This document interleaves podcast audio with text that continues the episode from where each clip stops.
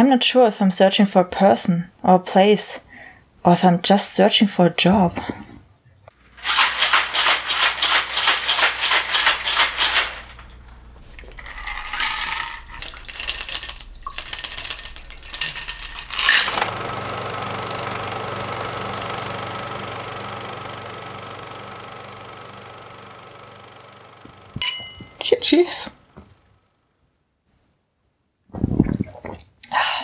So hat er ja frisch geschmeckt. Mhm.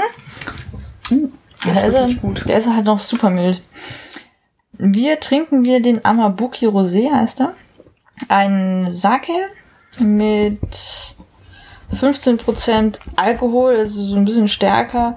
Und ist ein Junmai, das heißt, er hatte 45% wegpoliert seines Reiskorns, ich habe schon mal gesagt.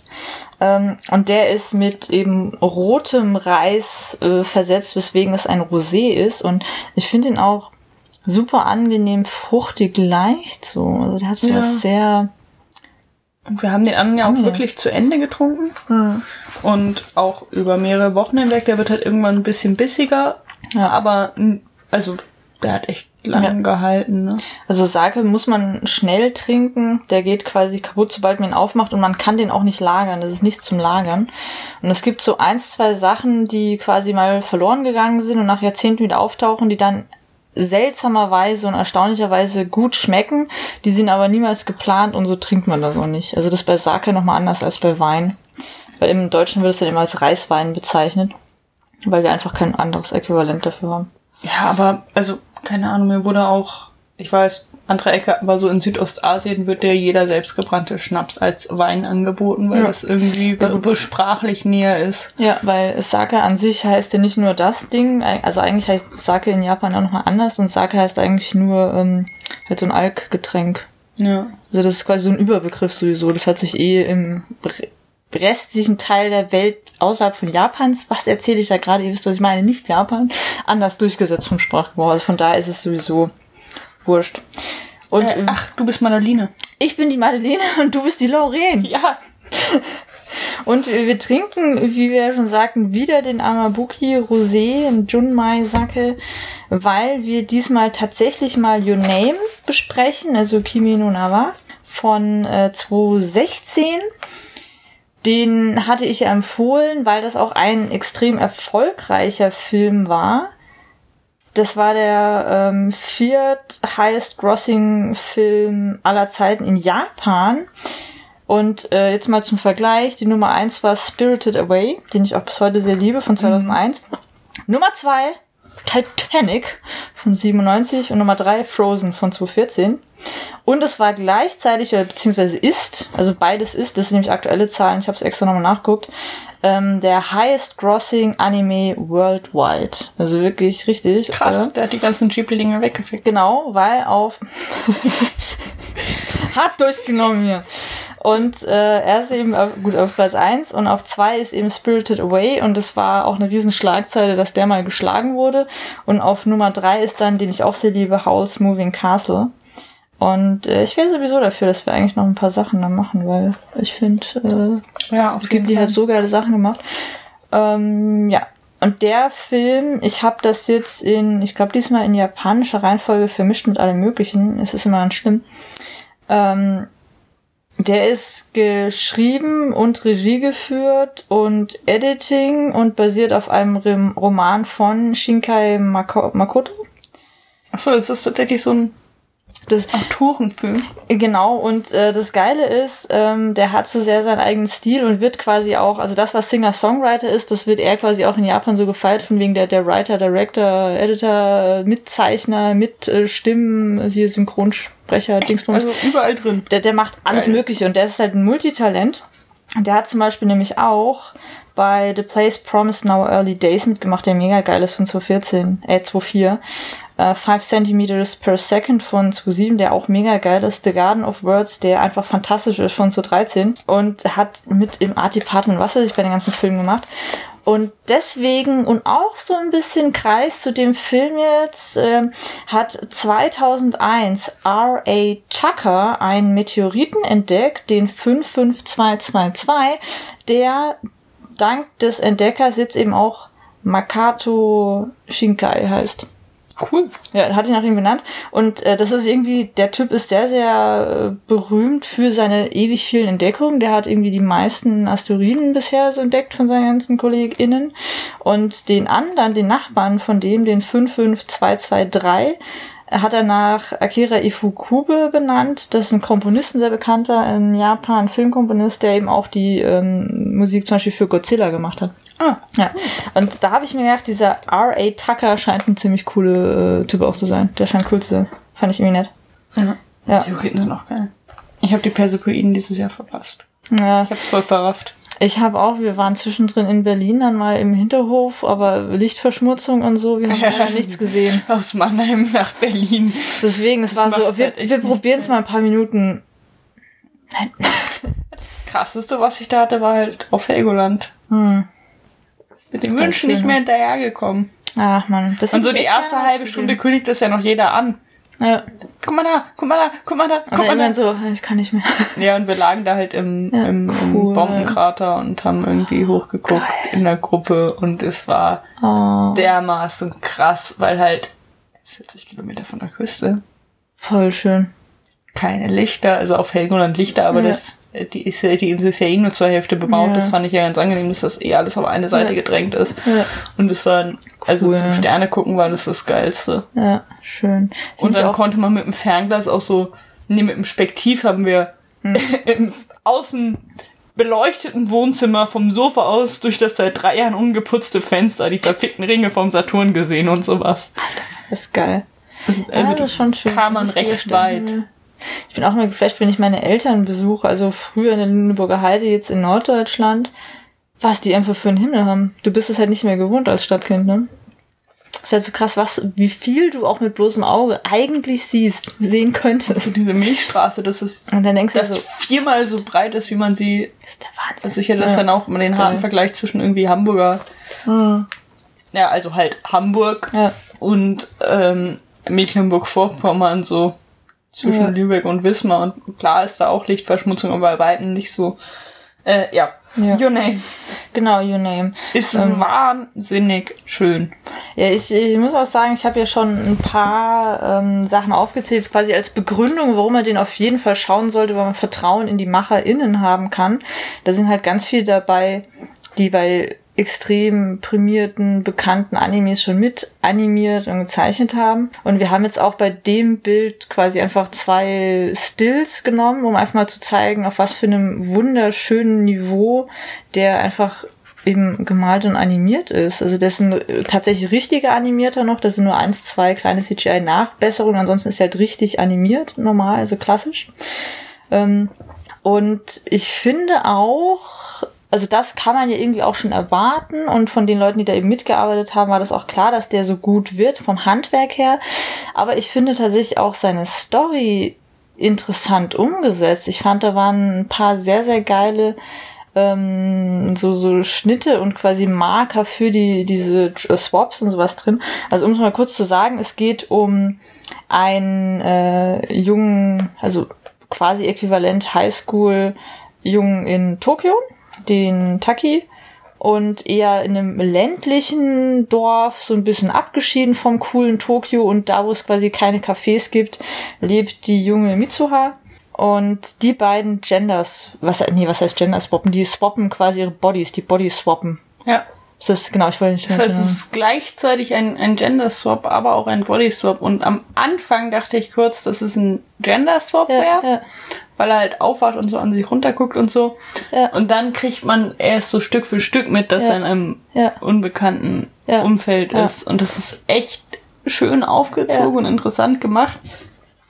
Und also schon mit der logischen Konsequenz, wenn man noch nie Brüste hatte und auf einmal Ja. welche hat, dann Ja. ne, guckt man halt.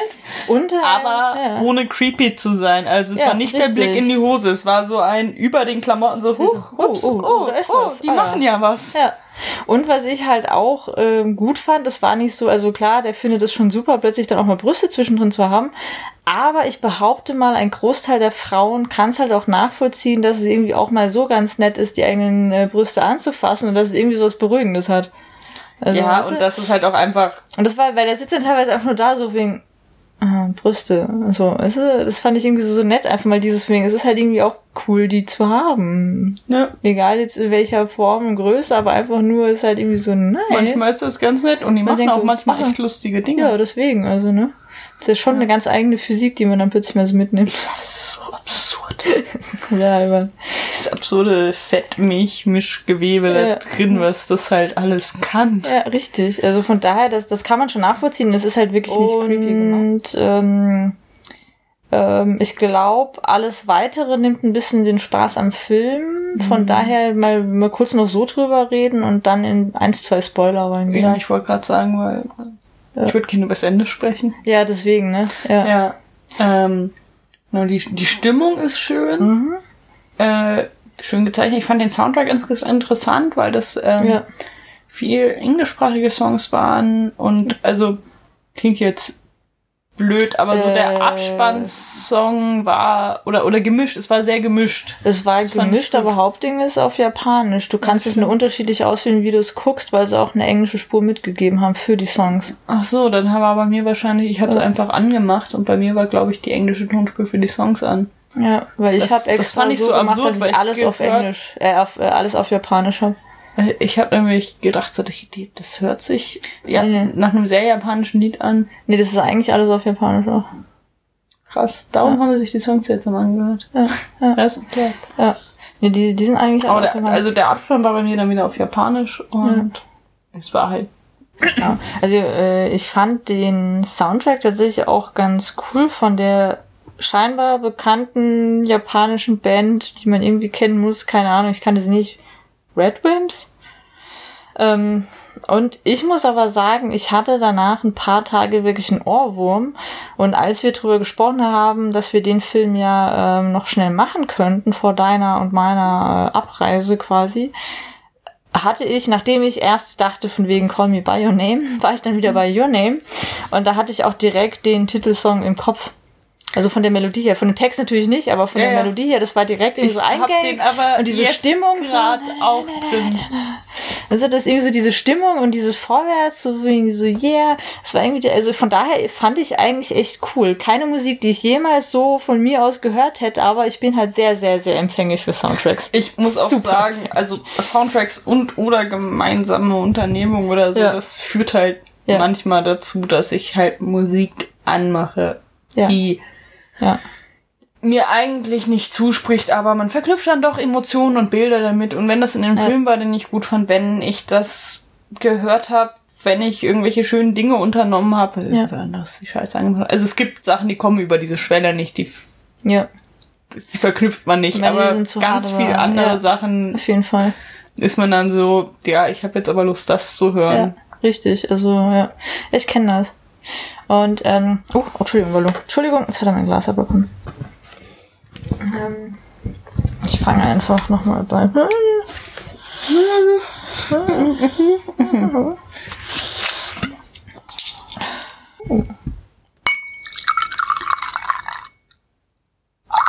Ah, ich kann das nicht so gut abschätzen. Die Flasche ist ja auch dunkel.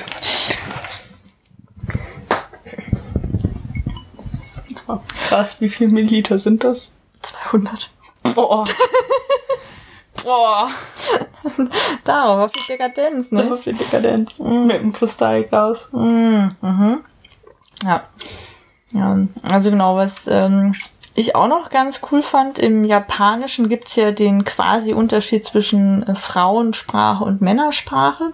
Da ist teilweise so die, die Wortwahl eine andere und auch ein bisschen so von den ähm, Artikeln und Pronomen so, die man benutzt.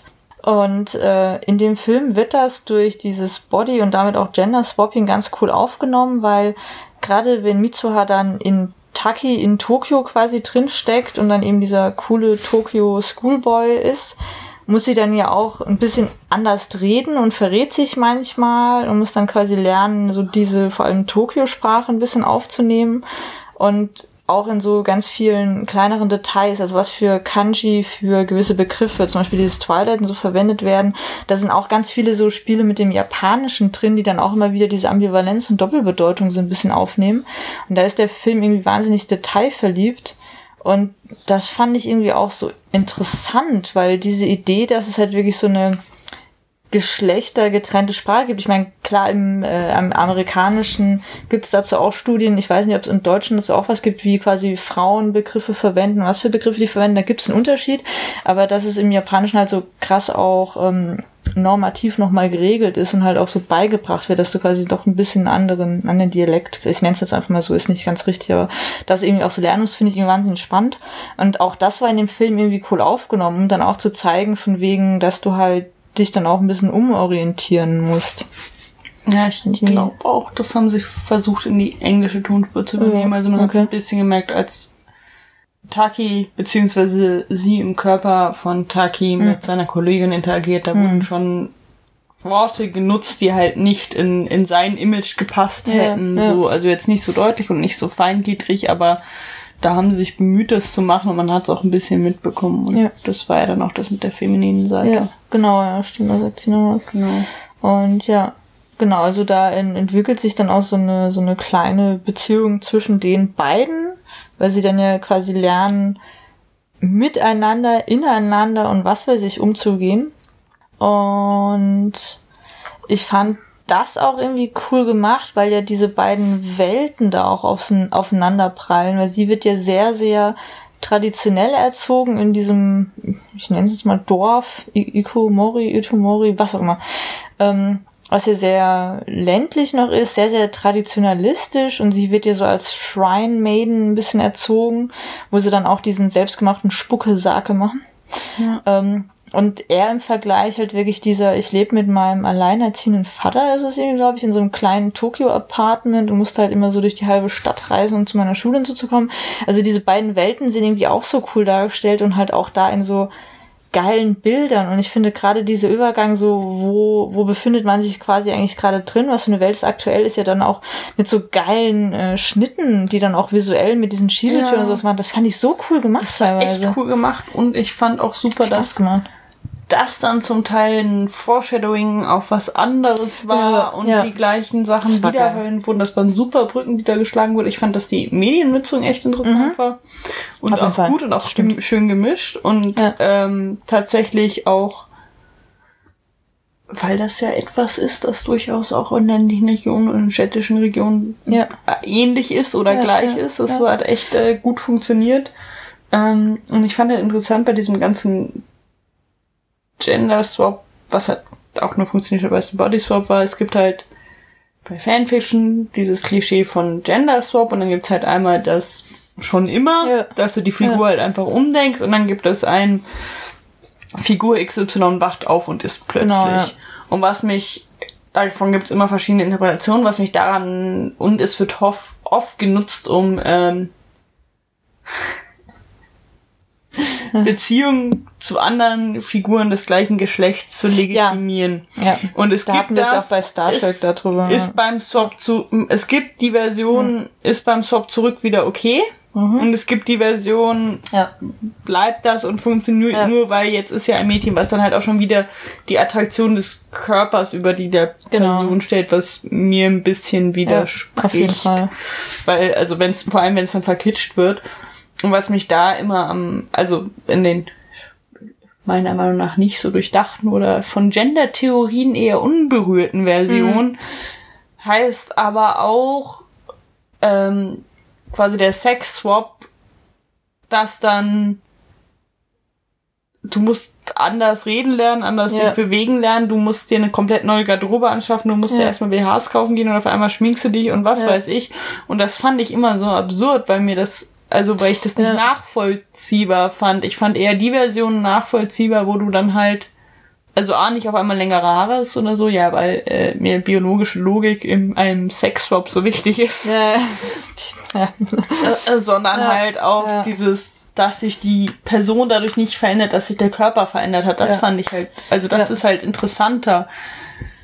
Sonst, ich meine, es wird auch oft M-Prac damit gelöst. Also äh, wenn ja. männliche Figuren schwanger werden, dann ist ja. halt irgendwie ein, ein Wunsch oder ein ja. Zauberspruch und dann ist er halt für neun Monate hat er einen weiblichen Körper, um das Kind auszutragen und danach hat er wieder einen männlichen Körper. Und ja. Äh, ja. Also da äh, Your Name hat irgendwie eine Inspiration, also hier ähm, Shinkai Makoto ähm, hat Inspiration da aus einer sehr, sehr, sehr, sehr, sehr, sehr, sehr alten ähm, Fabel gezogen. Das war irgendein buddhistischer Mönch zu irgendeiner komischen Kaiserzeit, whatever, also wirklich uralt. Ähm, und da geht's irgendwie um ein ähm, Geschwister- oder Zwillingspaar, ich weiß gar nicht mehr so genau, ähm, die quasi zwar männlich und weiblich sind, aber die Manierismen, die den Habitus des jeweils anderen Geschlechts quasi haben. Und da wird bis heute so ein bisschen drüber gestritten, wie das eigentlich gemeint war, weil man kann es sehr, sehr krass auch als quasi eine Gender-Kritik lesen. Von wegen auch als Mann kannst du ja eigentlich sehr feminin sein, beziehungsweise also, dass eben Sex mhm. und Gender sicher eben auch, dass es nicht deckungsgleich quasi sein muss. Und da steckt wohl ziemlich viel drin und da ist wohl auch ein bisschen Inspiration aufgenommen, von wegen mal damit einfach ein bisschen zu experimentieren auch. So wie wäre es denn eigentlich, wenn ich da jetzt mal woanders ja. drin bin und es verändert mir mich als eigene Person nicht. Also das, das steckt wohl ein bisschen mehr vom Hintergrund auch Aber drin. Ich, also aus meinem nicht so bewanderten, dieses Shonen Ei-Ding, mhm. also halt ja. japanischer Slash, also halt homosexuelle Beziehungen, drei mhm. Schritte, äh, äh, das ist, da gibt's den Uke und den Seme, mhm. glaube ich, also Uke weiß ich, und das sind ganz klar aufgeteilte Parts in einer Beziehung, ja. die mit typischen Genderrollen einhergehen. Ich hatte halt auch mal so ein Manga oder was weiß ich und das war halt auch mit zwei männlichen Hauptfiguren, die sich ineinander verlieben. Und der eine ist halt eher, also es ist original alte Kitschromane. Der ja. Uke ist emotional, ein bisschen ängstlicher, ein bisschen schwächer, möchte beschützt werden, ja. ist auch der Bottom. Ja. Und der Seme ist halt das andere und ich glaube, also dass darin dann ja auch schon wieder, äh, einerseits könnte man sagen, naja, er nutzt ja nur quasi klassische Geschlechterrollen und das ist so dieses Klischee und von der ist die Frau. Andererseits wird es vielleicht auch gerade dadurch verhandelt, dass du es halt ja. in einer Mann-Frau-Beziehung nur nicht verhandeln könntest oder dürftest, ja. weil es so ja, genau. festgefahren ist. Ja. Aber es dann halt in einer anderen. Ich muss sagen, da finde ich es eigentlich auch kritisch, weil das ist ja auch was, was du im, im westlichen Film, im westlichen Roman auch krass hast und was ja auch immer gefragt wird, irgendwie so ein äh, lesbisches Paar, so von, ja, wer hat bei euch die Hosen an? Und was ich da eher problematisch finde, dass es dann überhaupt mit männlich und weiblich konnotiert wird und dass man nicht einfach sagt, so, wer ist denn bei euch die eher dominantere oder seid ihr vielleicht beide sehr dominant und das gleicht sich woanders aus? Weil in der Beziehung, du musst dich ja irgendwie auch durch Kompromisse und die Arbeit in der Beziehung ergänzen etc.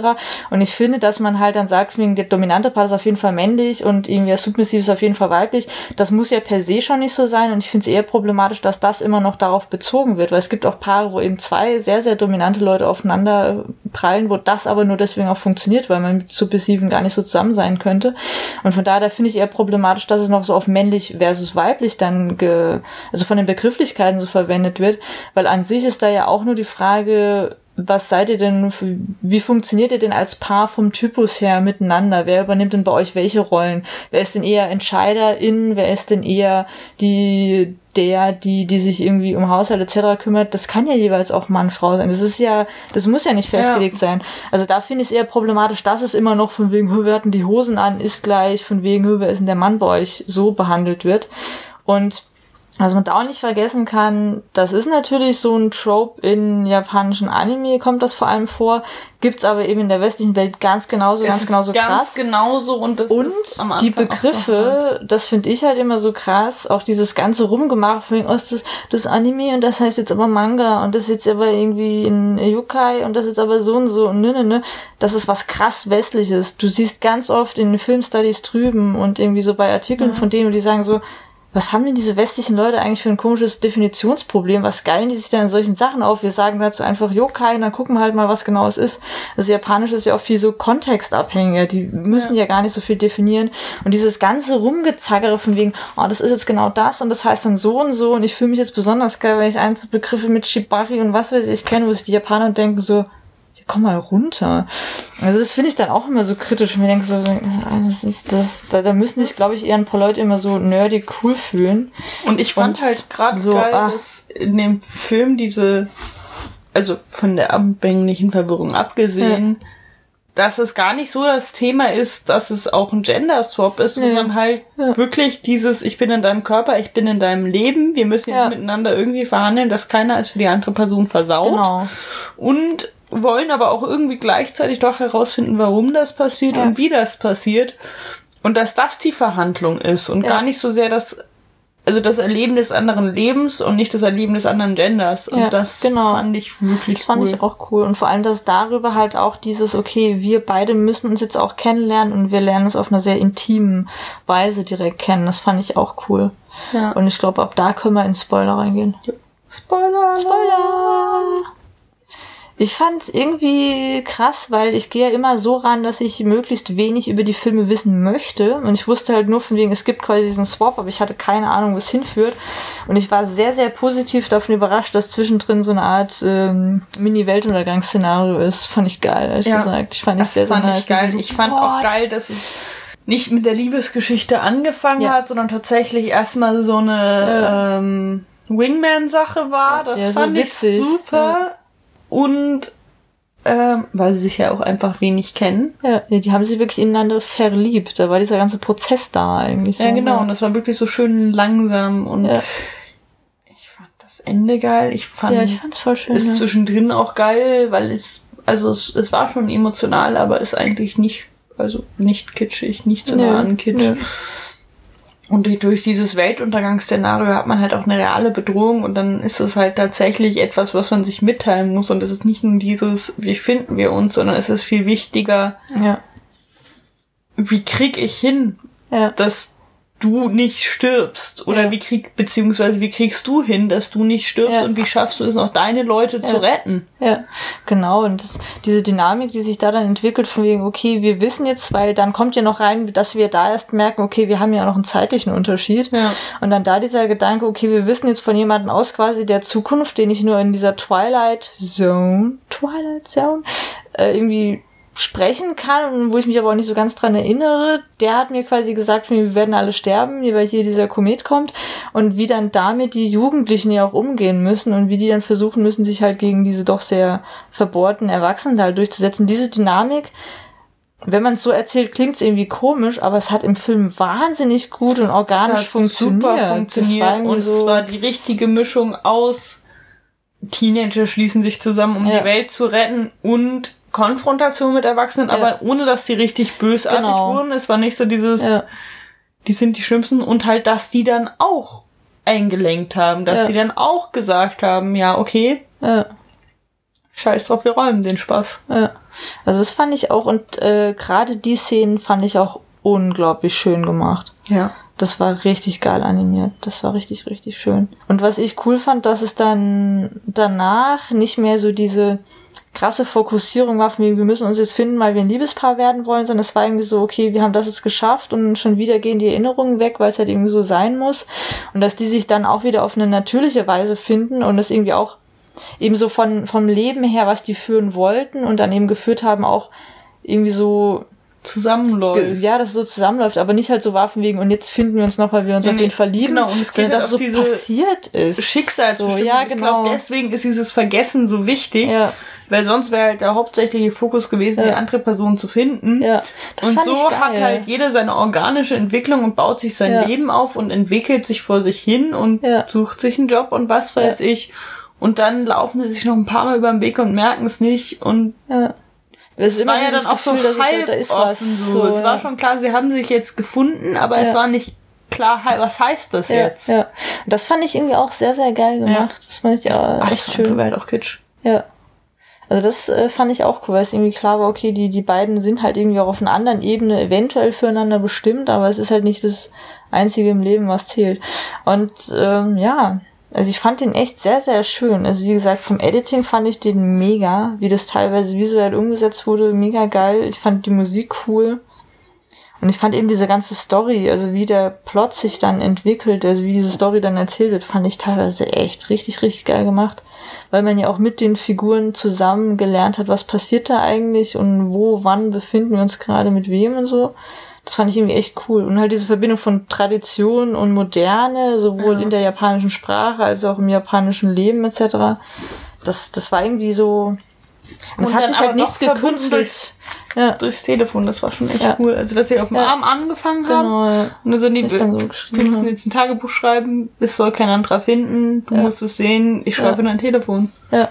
Das war irgendwie cool. Denke, also. Haben die alle keine Sicherheitscodes? Obwohl, Fingerabdruck. Ja, genau. Das passt ja. Also, es hat sich halt nichts gekünstelt angefühlt.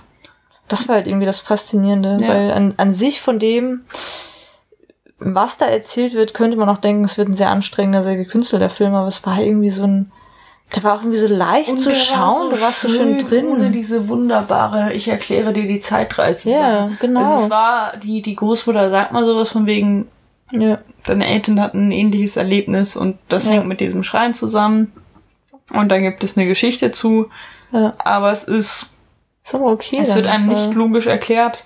Ja. Erst mit dem zeitlichen Unterschied kommt sehr spät raus. Ja. Das Paradox wird überhaupt nicht ja. behandelt. Also doch, es kommt raus. Das ist, scheint was zu sein mit alternativen Zeitsträngen. Ja. So, weil sich ja dann ein Ereignis mit einem verknüpfenden Ereignis, wo sie dann verändern, so. Also die Logik, wenn man sie genau, nachvollziehen genau, möchte, ist nachzuvollziehen, aber es ist nicht zu Tode erklärt. Genau, Und das ist gibt ja das keine Salt Shaker, Football Field, was auch immer, Richtig. Erklärung von Zeitparadoxen. Ja.